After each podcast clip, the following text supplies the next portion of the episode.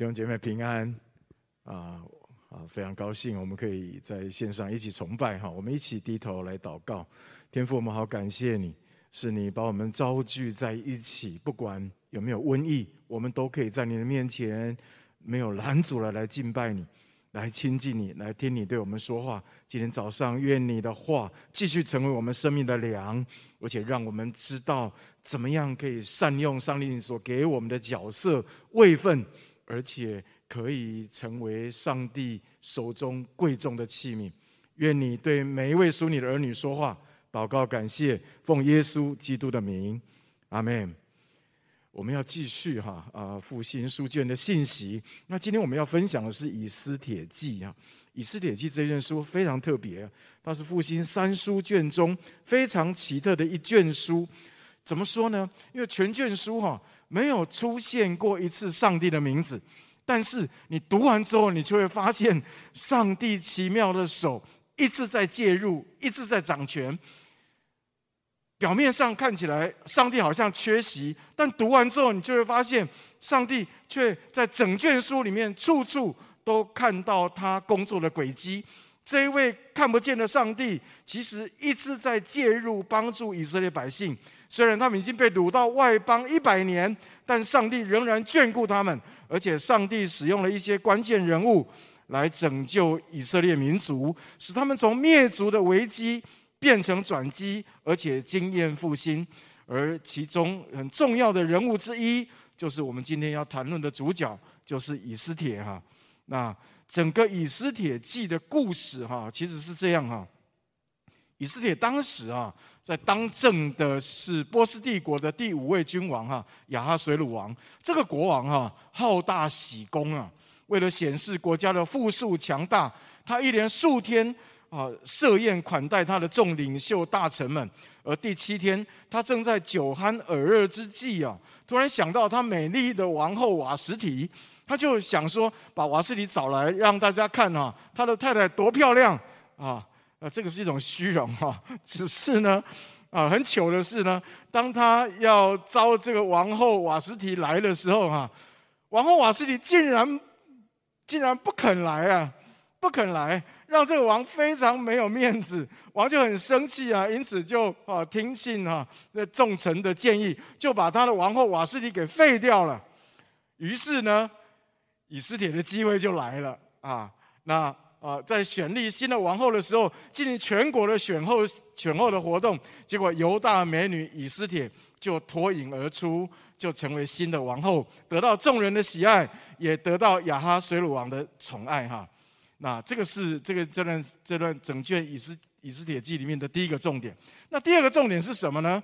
红人啊，在亚哈随鲁王面前的红人，除了以斯帖之外，后来又兴起了一个红人。那个人红人呢，是波斯国的一个大臣雅甲族的哈曼啊，他的地位哈也越来越高，因为他也得到王的赏识哈。那么啊，那王赏识他到一个地步，就规定众人看到哈曼都要跪拜，但独独有一个人就不拜，那个人就是莫迪改，他是啊。啊，以斯帖的堂哥哈啊，莫迪改，独独他不跪拜，于是就得罪了哈曼。后来哈曼知道莫迪改是犹大人，不但想要除掉莫迪改，也要除去全国的犹大人，所以就拟定了一个灭族计划。他们就抽签啊，抽到十二月啊十三日那一天呢，要在全国各地同时杀戮犹太人。就这样，没有想到他把。这个计划跟亚哈随鲁王报告的时候呢，亚哈随鲁王竟然草率的就批准了，而这就是以斯帖记里面以色列民族所碰到的那个最大的一个灭族的危机。那当这个命令哈王这个命令啊，就是昭告天下之后哈，所有的犹大人大家都悲哀哭泣。莫迪改知道，如果要翻转这个危机，只有一条路。就是请王后以斯帖去见王，去为自己的族人来请命。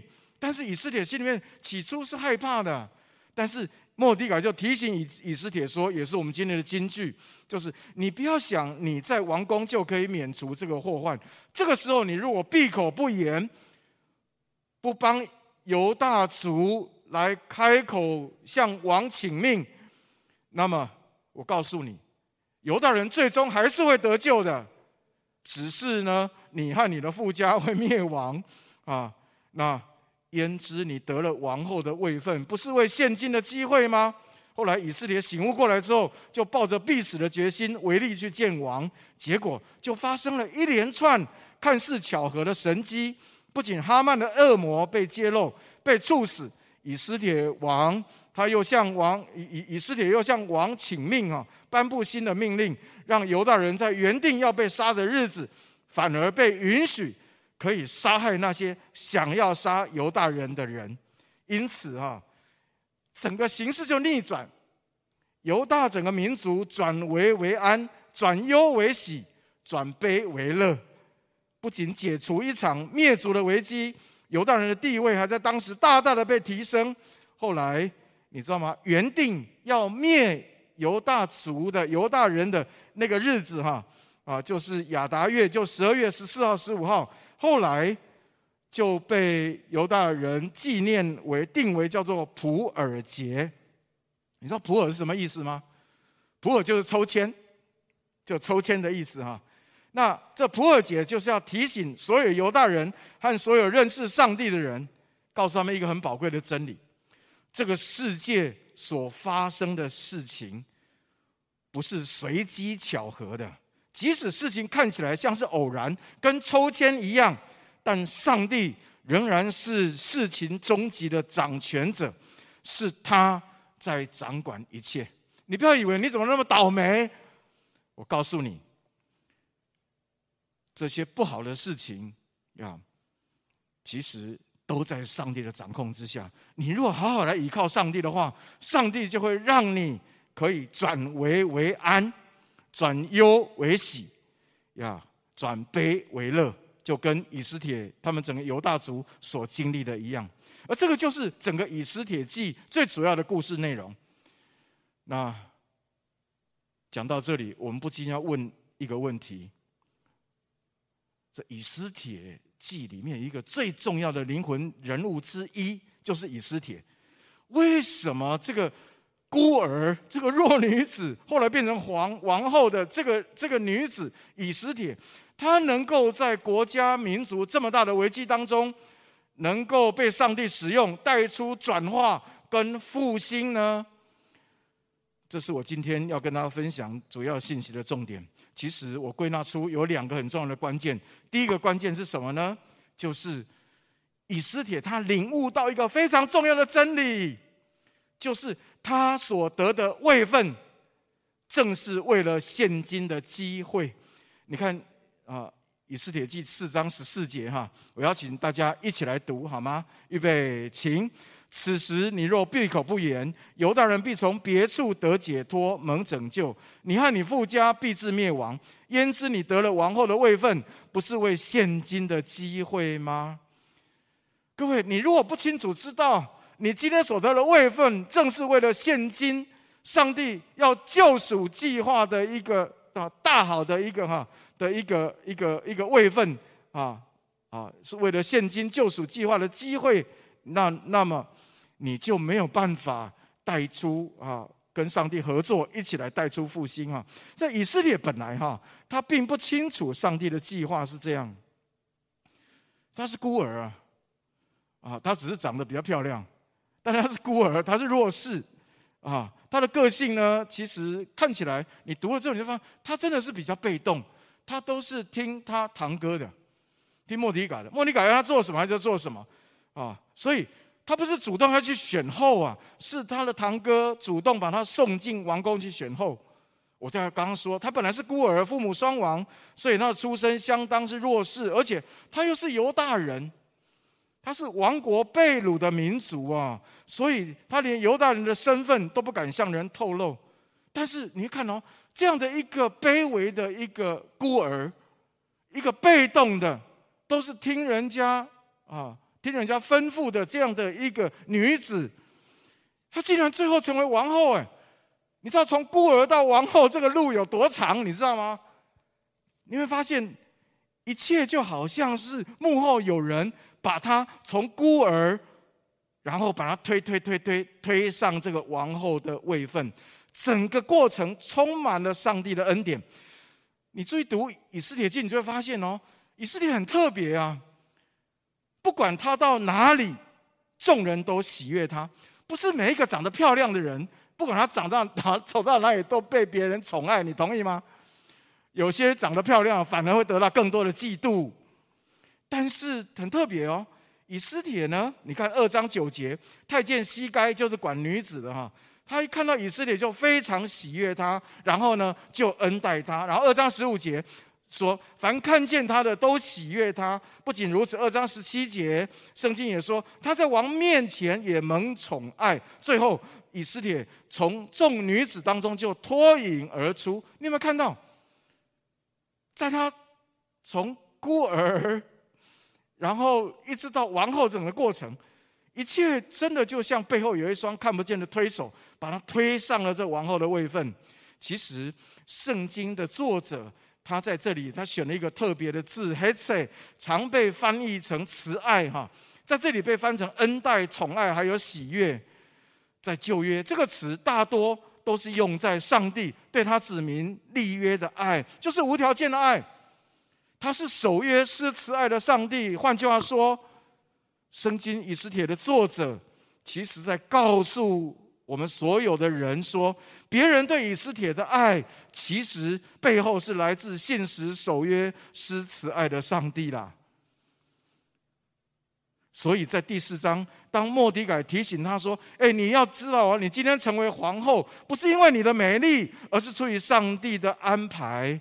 所以你要把握被上帝使用的机会，现在就是一个机会，因为我们的民族要被灭了，而且放眼望去。”谁能够在现在在当朝能够跟哈曼的地位抗衡，甚至胜过哈曼的，就只有你以斯帖了。如果你今天不被上帝使用，我告诉你，上帝还是有办法兴起别人来成就救恩。但很可惜的是什么？你就会失去被上帝使用的机会了，你就会白占地谱。给你这个位分没有用，给你当王后没有用。你就失去了一个大好的机会，所以莫底改的话，以斯帖听进去了。他领悟之后呢，你看他就开始改变。各位，眼光的改变会带来生命的改变，而生命的改变就会带来行动的改变。哈，你看他原本一切都听堂哥莫底改吩咐的这个以斯帖，就开始从被动变成主动哦。他开始主动吩咐莫底改：如果神真的要用我，那我愿意。我愿意被上帝使用，那就请你发动全族的人为他进食祷告三昼三夜，然后他自己也去祷告。他不单单开始从被动变成主动，还有他原本是有些顾虑害怕的，也开始改变成为胆壮，像狮子一般呢。其实以斯帖哈，他一开始当莫迪改要他去见王的时候，他里面是充满了害怕、惊恐的，有一些顾虑的。为什么呢？其实他的顾虑是有是很合乎情理的了。怎么说呢？一来，你看四章十一节，亚哈水鲁王其实已经定下一个规矩，是什么呢？而这个规矩，所有的人都知道哦，就是如果不是经过王蒙召，任何人擅自到内院要见王，无论男女都要被治死，除非王向他看到他的时候伸出金杖，他才得以存活。还有一个原因是什么呢？以斯帖已经三十天没有被王召见。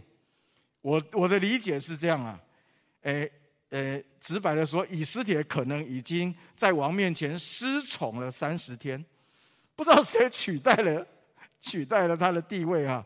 那你知道，根据史家哈希罗多德的描述，雅哈水鲁王这个王的品格很差。他个性善妒、气度狭小，而且冷酷凶残，又道德低落。他善变、不负责任、草菅人命。所以你看哦，在他颁布要灭犹大族的命令之后，全城的犹大人都心慌啊啊，人心慌乱。你知道他那个时候在干嘛？他跟哈曼竟然坐下喝酒，在取乐。所以这个人他的性情很难捉摸啊。而且他拥有众多妃嫔，他会不会已经另结新欢？或许得宠的妃嫔就正刚好在他旁边。那以斯帖去见王，不是很糗吗？而且王可能根本就不喜欢他，搞不好那个时候他还喝醉，根本没看清楚是谁来。然后呢，就没有举账，然后以斯以斯帖就冤死了。所以你可以了解以斯帖的顾虑。但是你有没有看到，当以斯帖清楚知道他今天的王，他王后的位分是上帝给他的。而且为了就是要解决他们现在此刻他们民族的危机，当他有这样的领悟之后，以斯帖整个人就开始不再害怕。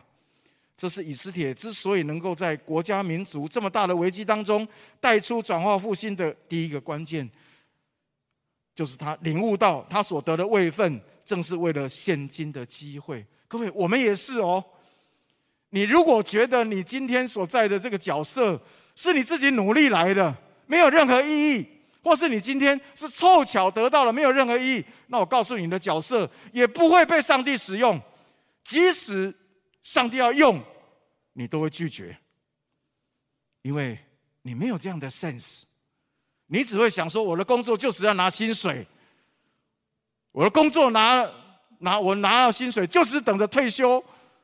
然后你就发现什么事情都不会发生，但是今天以斯帖记告诉我们，不是哦，上帝拣选我们每一个人都成为复兴的器皿，特别在末后的世代，上帝救人的计划正如火如荼的在展开，上帝要使用他每一个儿女，成为他手中复兴的器皿。我在说，那关键是什么？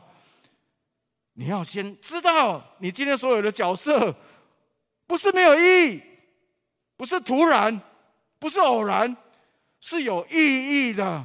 上帝让你现在扮演这个角色，可能这个角色不一定是永远哦，但是你要珍惜上帝现在所给你的角色，因为他要透过这个角色成就很多在现在要成就的美事啊。这是第一点，我要跟大家所分享的，也是以斯帖记所告诉我们的第一个很重要的哈，成为复兴器皿的第一个关键是在于你要领悟。你现今所得的位分，是为了今天这个机会。第二个关键是什么呢？是以斯帖他在领受到这个位分，还有啊呃，是为了现今这个机会，有这样的体认之后呢，他采取了很重要的信心的行动。他不但对主委身，而且他还采取实际信心的行动。你知道以斯帖采取什么信心的行动？每一个信心行动都好重要哦。我仔细去查，仔细去读，反复思想，我发现每一个行动都带来关键的翻转。比方说，第一个，他就开始号召全国禁食祷告，他自己也禁食祷告。所以我说，以色列是敬畏上帝的人呢。他从孤儿一直到王后，他经验多少的恩典，他心知肚明。所以，当他碰到危机的时候，第一个反应是什么？主啊，我要来寻求你。而且不是祷告，而是禁食祷告。不是他一个人进的，他需要全国犹大民族一起来禁食祷告。因为这是他们能够经验复兴翻转，从危机变成转机的最重要的关键。就主啊，我要邀请你介入。坦白讲，以斯帖记哈，如果没有上帝介入的话，那就白搭了，很多事情不可能发生啊！你读第二点哦，我会一一步一步跟你们来谈哈，你就知道每一个动作的背后，上帝都介入哦。所以各位，当你愿意顺服，你看重你的位分，愿意顺服上帝的带领，去成为祝福的器皿的时候，上帝不是在旁边跟你鼓掌而已，不是，上帝是亲自的下去帮助你，而且在你没有办法解决的关键问题上面。他会亲自介入来帮你疏通，哇！这是我看以斯以斯帖记里面最大的另外一个哈，一个很大的一个鼓励哈。哦，比如他做了哪些？你看哦，他号召全国禁食祷告，他自己的禁食祷告，我想这是最关键的。我刚刚已经说过了。然后接下来呢，他做了第二件事情，就是他就违例去见王。上帝有没有介入？有啊，上帝让那个亚哈随鲁王。脑袋非常清楚，眼睛也非常明亮，啊！他一看到这个以斯帖，他就爱喜欢他，然后呢就说了：“哇，我看到你太高兴了，哦，你要什么，我可以给你，我国的一半都可以给你。各位，你要知道，上帝是掌管人心的。我们常常在职场里面跟别人传福音，我们会想很多很多，但是你要知道，你想越多，然后呢，你就越不敢出去。那其实我发现呢，不是想不好，而是你忘记了那一位在你侍奉，在你愿意顺服他去侍奉他的同时，那在背后愿意帮你一把的上帝。我们常常就是想问题，但是我们却没有想到上帝可以帮助我。所以越想问题就越来越大，然后里面就害怕就越来越多，就越裹足不前。但是从以斯帖的见证，我们看见哦，他违例去见王，我刚刚已经说过了，他真的可能会被杀。但是各位，上帝为以斯帖负责是吗？亚哈随鲁王看到就甚喜悦，甚喜悦。那不单单是这样哦，上帝还给以斯帖给他智慧。让他可以用王后的分的的位分去请国王和哈曼吃饭，然后呢，接下来，然后在席间，他就揭发哈曼的计谋。以斯帖就告诉王说，哈曼做了很糟的事，连自己也将受害，让王大吃一惊。然后以斯帖就哈，啊然后他就问以斯帖哈，王就问以斯帖说，是谁如此大胆？就以斯帖就说，这个仇人敌人就是这恶人哈曼。王勃然大怒，就起来离开酒席，就往御花园去。哈曼那个时候应该吓坏了，他方寸大乱，要做出最愚蠢的举动，就是竟然跑去那个以斯帖的卧房，靠近以斯帖，伏在他的床榻上，求以斯帖救命。这根本就犯了犯了大忌呀！因为除了王跟特定的太监之外，谁都不能靠近王的女眷七步之内。那王去御花园，然后要回来绕了一圈回来的时候，刚好就看见哈曼伏在王后榻前，更是怒不可遏，所以他就说：“他竟敢在宫内在我面前凌辱王后吗？”话一出口，然后呢，圣经说这王的仆人啊，就蒙了哈曼的脸，然后就伺候王的一个太监名叫哈波拿，就说：“哈曼为那救王有功的莫迪改哈，预备了一个五丈高的木架，现今就立在哈曼家里。”王就说：“把哈曼挂在他上面。”各位，整个过程你会看见哦，哈曼呐，不单的，他连解释的机会都没有，还来不及解释，他就被套头，然后就被杀了。你有没有看见？以斯帖只做了什么？以斯帖只是揭露了哈曼的，哈曼的哈。的恶魔，但是上帝在后面就补上去做做很多。其实上帝做还不单单只是这样哦，上帝哈，他还在那个第一次哈啊吃饭之后，跟第二次吃饭之间呢，他做了一件很特别的事情啊。是什么事呢？他就在第二次吃饭之前哦，前一个晚上，那一天晚上他就让国王他就睡不着觉。然后呢，这个国王起来呢，因为睡不着觉，就起来读史册，结果就刚刚好凑巧读到莫迪改救王有功的记载。那你怎么突然史册里面跑出莫迪改救王有功的记载呢？那也是一个巧合哈，是在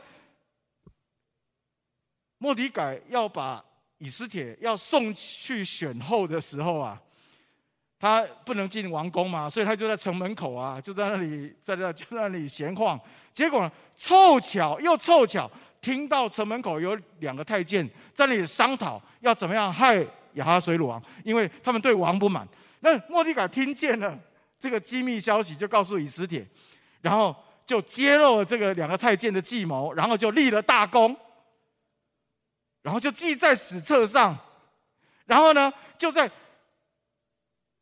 以斯帖要请国王跟哈曼吃饭的前一个晚上，然后凑巧国王就睡不着觉，睡不着起来，他竟然看书，而且书一打开一看，就看到了摩底改救王有功的记载。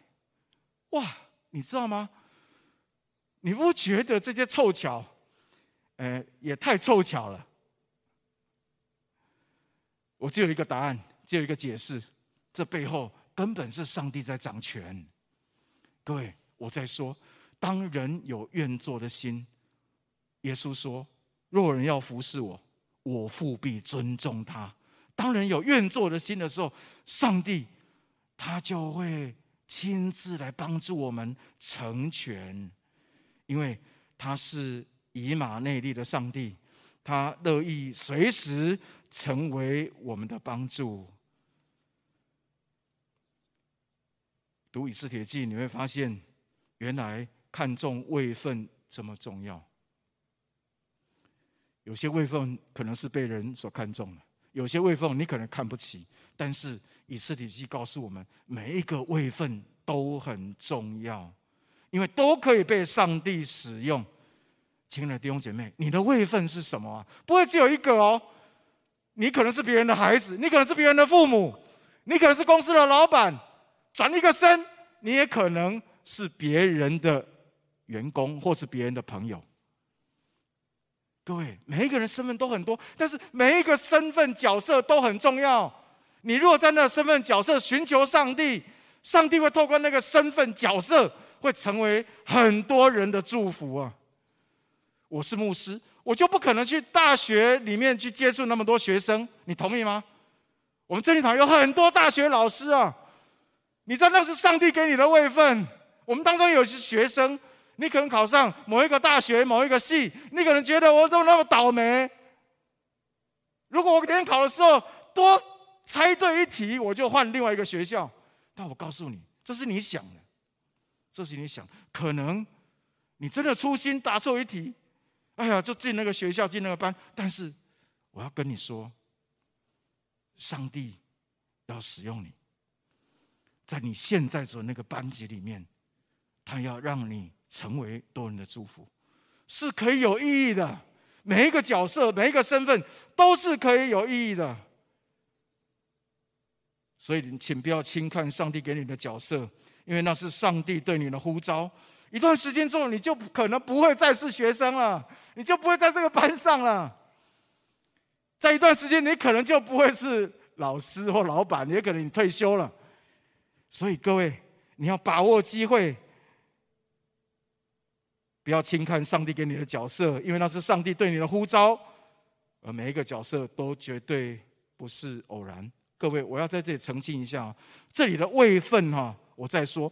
不是指官大位大哈，不是一定要当王后才能够被上帝使用，不是哦，而是是指你现在的角色。在真理堂哦，我就听过好多弟兄姐妹分享，他们只是他老板的秘书，只是老板的助理，但是当他把握这个角色，为他的老板祝福祷告，老板有需要的时候为老板祷告，带领老板信主的比比皆是啊。当然反过来也是。我也听到很多在这里当老板、当主管的，他会把握住他的角色，然后他好好带领他的员工，他的员工因为这个好的老板，一票信主的也比比皆是。所以各位，角色不代表指官大位大，角色是在于你领悟、认知到你所得的位分是为了现今的机会，并且你愿意顺服上帝，去采取实际的行动。当你这样，你就会发现，你就可以成为复兴的器皿。我要邀请大家来看一个见证，邱德茂弟兄啊，你看上帝是怎么样使用他现今的这个角色，而带出复兴的果子。我们欢迎邱德茂弟兄。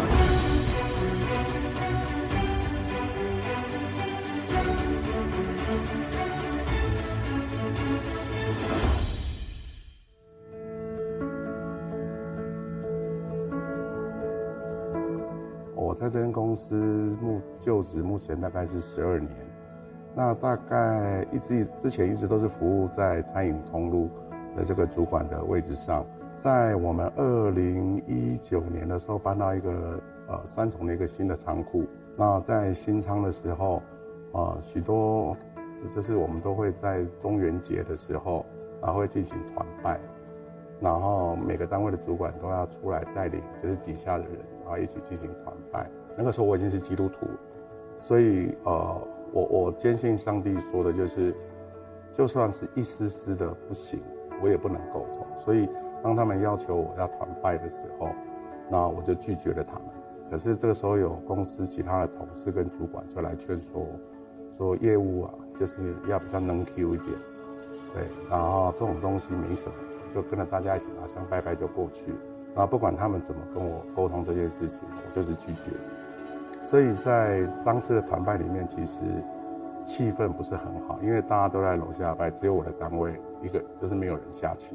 很奇妙的是，在那一年的九月份，就是团拜的那个月份，我的那个仓里面总共有九个单位，有八个单位都没有完成，然后只有我这个单位完成一百趴。那真是再次的感谢主，就是让他们也知道说，不是一定要照他们这样的想法，啊，才会做到什么样的成绩。我们就是依靠神，很多的东西神就会加添给我们。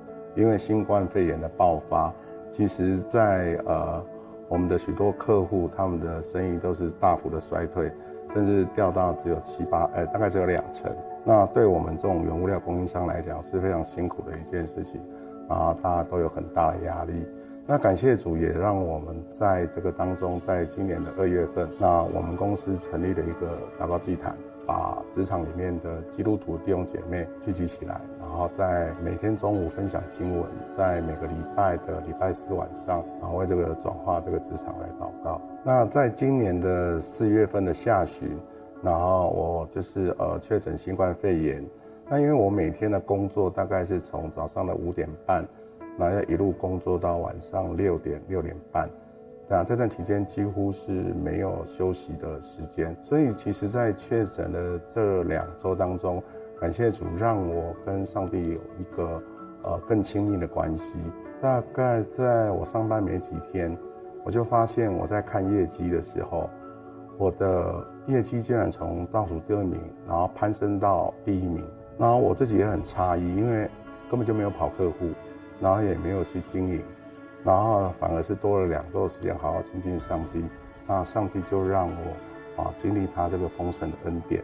那也透过啊这样的一个机会啊，在我们所有的单位同仁，就是业绩压力都非常大的状况之下，那许多传统信仰的同事，因为他们平常就是找不到方法，就会去拜拜啊，他们就对啊我们在这个状况当中，然后依然可以得到这样的一个一个丰盛。他们就相当的好奇，所以他们就会主动来找我们说，啊，请我们来帮他祷告。他们也想认识这样的一位上帝。虽然说到现在他们都还没有走进堂会当中，但是我相信每天这样的祷告，啊，他们总有一天，他们的心会被神感动，啊，他们会归入天家。感谢赞美主。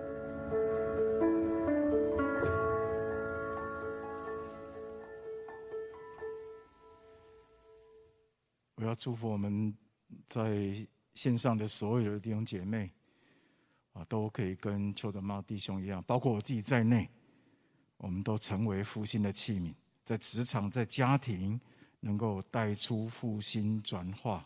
上帝要使用我们，阿门。不管你在怎样的角色、位分，好不好？我们一起来祷告，我们求主帮助我们，让我们可以透过这角色跟位分。能够带出顺服的行动、信心的行动，然后我们就要看见神是怎么样帮助我们带出复兴。阿门。我们一起来祷告，好不好？我们有点安静在上帝的面前。你有没有看见你今天所在的位分？可能过去这些位分是被你所轻看的，可能你觉得这个位分没有什么，但今天。好吧，我们在主的面前，我们有一个不一样的祷告。我跟主说：“主啊，我求你赦免我，请你改变我的眼光，请你让我看见，在我今天所有的这个位分跟角色背后，你美好的心意。你要我带出怎么样的祝福？你要我带出怎样的翻转？你知道吗？有很多人会因为你这个角色而生命改变，而认识耶稣，而惊艳到宝贵的救恩，你知道吗？所以我在说，请不要轻看。第二个，好不好？你除了不轻看你的角色之外，你跟主在主面前也寻求至少一件。主啊，在这个角色，可能你是老师，可能你是学生，可能你是家长，可能你是老板，可能是员工。主啊，在我的部门，在我这个角色上面，我有一件事情是我知道一定是你所喜悦的。如果按照以斯帖来说，有一件事情就是你可以起来祷告啦，求上帝的救恩临到你的部门，临到你的主管。你可以起来祷告，求上帝的救恩临到你的家。不单单只是这样，你要采可以采取行更多的行动。上帝会给你智慧，让你可以成为父亲的器皿，好不好？我们一起同声开口，好吗？我们一起来祷告。我们跟主说：主啊，愿你来使用我，光照我，改变我的眼光。让我珍惜我今天所得到的位分。我们同声开口，我们一起来祷告。亲爱的主，我们感谢你，谢谢你帮助我们看见你哦，主啊，美好的心意。主啊，我要把我们自己交在你的手里。谢谢你帮助我继续扮演好哦，主啊，孩子的角色，继续扮演好牧师的角色，继续扮演好父亲的角色。主啊，帮助我扮演好。哦，主啊，主主，我能够成为哦，主啊，好朋友的角色。神啊，我仰望你，亲爱的主啊，愿你的灵来充满我，帮助我，让我哦，主啊，主对任何人哦，主啊，在说的时候，我愿寻求你的面，愿把智慧的言语从我的口中继续不断的分享出来，使听的人可以得造就。谢谢主，谢谢主，垂听我们在你面前的祷告。愿你使用你的众儿女，每一位都成为复兴的器皿。祷告，感谢，奉耶稣基督的名，阿门。